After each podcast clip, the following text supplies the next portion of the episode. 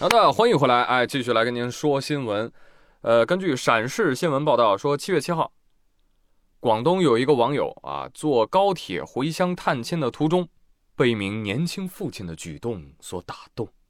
他说了一什么事儿呢？就是说，这个父亲带孩子坐高铁，因为孩子的年龄小，看起来可能就两三岁吧，但是孩子呢在车上一直叫唤，这个父亲呢就怕打扰到其他乘客。然后就带着小孩儿离开了座位，去到高铁两个车厢的连接区域，就在那儿一待，待了一个多小时。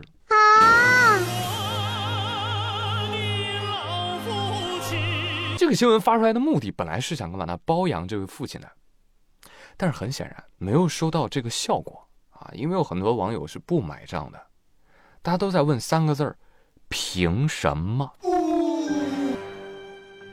哈哈，尤其是有孩子的家长，那更是感动不起来，啊，有人就发表自己的意见了。我觉得这位家长啊，不需要被这样看似包养，实则架上台的宣传所绑架。两三岁的孩子，哪怕哭闹，不应该受到舆论这样的对待。哎，这句话就让我想到了啊，最近这半年吧，就这样声讨小孩的新闻越来越多。比如说之前重庆。呃，高铁上两名女子发生激烈的争吵，前排女子对后座带娃的女子就怒吼，啊，因为后排婴儿吵到她睡觉了，于是两人互骂，声音响彻车厢。啊，再然后还有一个新闻，江苏有个高铁上一个宝妈怀孕还带着一个孩子，孩子发烧，头上贴着退热贴呢，明显不舒服，哭闹，然后又被年轻女子指着骂，旁边人看不下去了，帮宝妈说句话。孩子生病，理解一下啊，也被怼。呃，之前呢，这个新闻发生的时候我没说，是因为我也有孩子，你知道吧？我感觉我要是批评他的话吧，哎呀，就好像我在站队帮尖儿。但是我现在是真忍不了了，我就没想到现在对婴幼儿都重拳出击到这种地步了吗？所以我决定我要跟疯批对线。呃，其实就哪怕我之前没孩子的时候，我也知道一个常识啊，就是大孩子跟小婴儿是不一样的。后来有了孩子之后呢，我就系统的学习了一下啊，科学的划分孩子成长的阶段是这样分的：零到一岁是一个阶段，就是婴儿期；然后一到三岁呢一个阶段，幼儿期；三到六岁呢又一个阶段，学龄前。六到十二岁一个阶段，学龄期；十二到十八，青春期，要分层看待的。啊，你要是说在车上六岁以上的小孩大喊大叫、自控不好、追逐打闹，是吧？那确实，你可以督促家长履行好管教义务，来制止儿童的不文明行为。但现在离谱的是啊，很多人一概而论，把婴儿、幼儿哭闹也划进了熊孩子范畴，对家长怒目而视。就感觉带孩子的家长有他妈原罪一样，对孩子的要求像成年人，对成年人的要求像巨婴。这他妈逃呢？你个大傻逼！一边，东亚父母规训我，我要发疯啦！另外一边，三岁的儿童不听我规劝，我要发疯啦！一边啊，西方的孩子就是脑子活，素质高。另外一边，哈，中国的家长。能力真差，孩子又呆，小婴儿都不能让他令行禁止，规规矩矩。你听听矛盾吗？啊？要我说，一个规规矩矩、安安静静、乖巧异常的幼儿，才是问题幼儿吧？你问问你所羡慕的西式教育，要不要求幼儿这样做？你再问问他们，对于过分管制儿童，他们禁止不禁止？举个例子。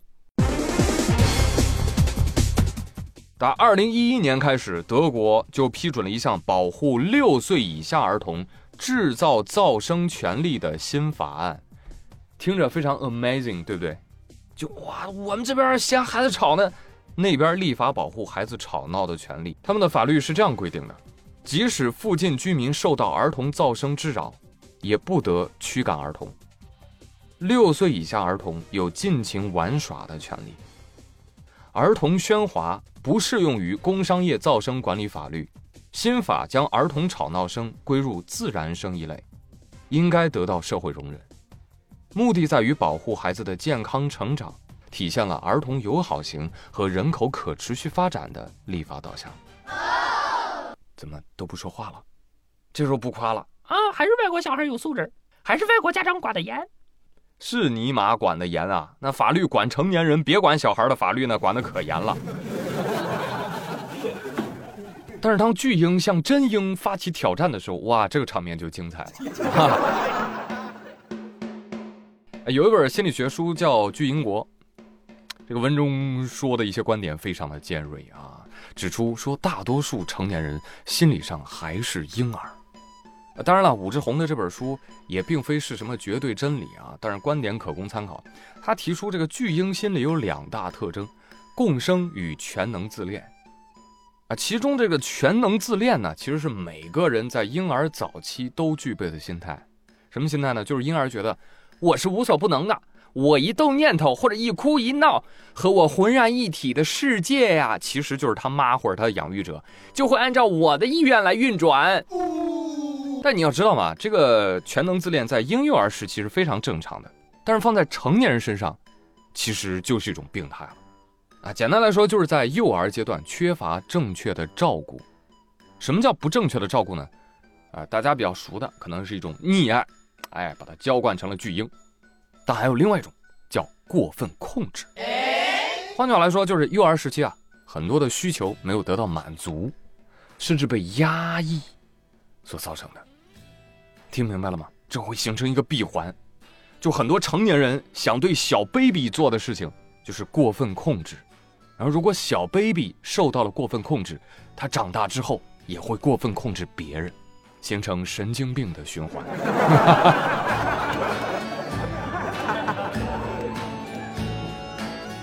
所以在车厢里发疯的这一幕幕，指着婴儿，为什么他可以随意哭？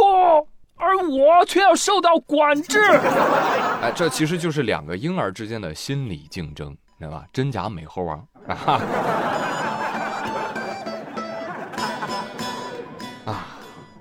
真巨婴啊，现在真的蛮泛滥的。另外一个典型的新闻案例就是，三岁男童进女厕，天理不容，我化身勇士，重拳出击；三十岁成年女性进男厕，那不情有可原吗？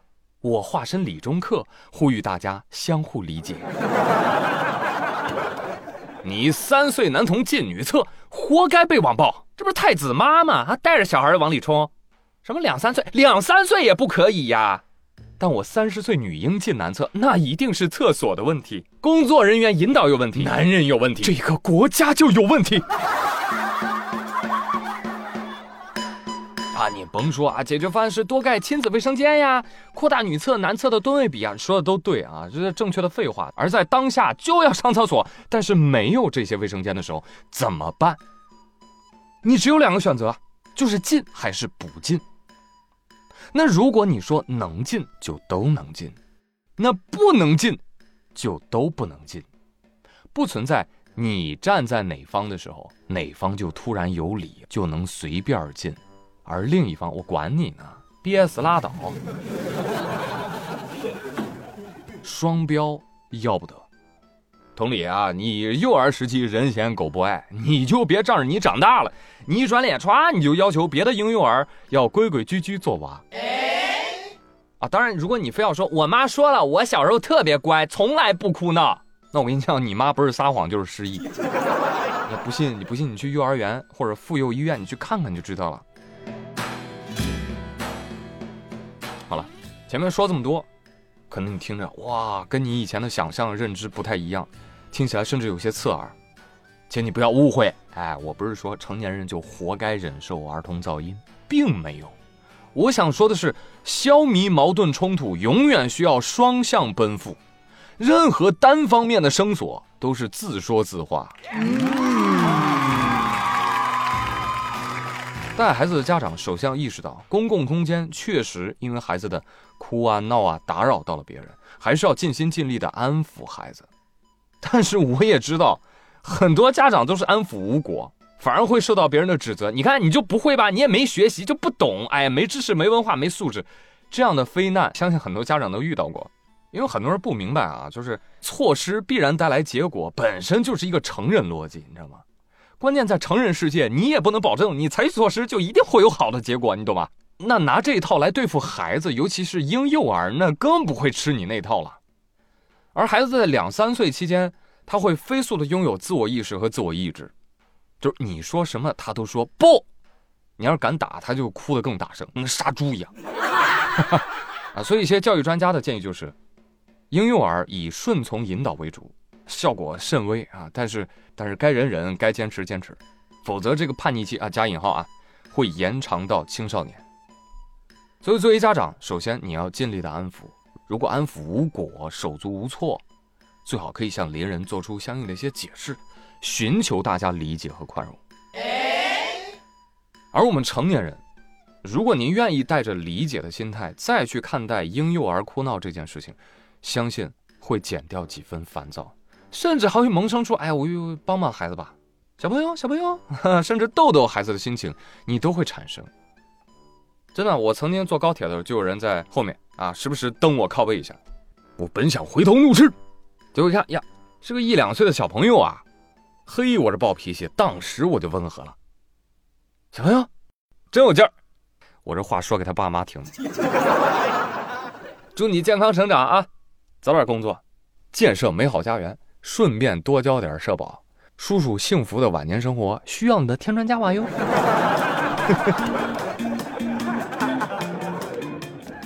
是不是啊？咱这都不上价值，什么老吾老以及人之老，幼吾幼以及人之幼了。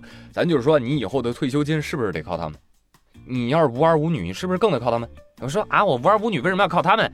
义工、护士、厨师等等，是不是得靠他们？哎，一个个傻孩，总觉得嗯，别人家的跟我有什么关系？这个世界谁能完全脱离社会，孤独的存活呀？你以为老吾老，幼吾幼是道德准则，其实。是生存指南呐！甚至这两年还在网上出现一种人，在标榜自己说厌童，啊，有人厌老，有人厌男，有人厌女，有人厌外地人，有人厌本地人，厌这厌那的，我都可以跟您打个包票。哎，这种人呢，心理上啊有点缺陷，俗称缺心眼儿。在网上人模狗样的骂孩子、骂老人啊，当然坏人除外啊，还不是欺负老人孩子不上网？所以今儿我就冒昧的代替那些不能在网上发声的人发发声了。谁要是真厌童呢，就建议您看看心理医生啊，本质上这是一种人际关系障碍，心魔还要心药医啊，不服来骂，我骂的你秒变巨婴，哭着回家找妈妈，然后你厌恶死你自己。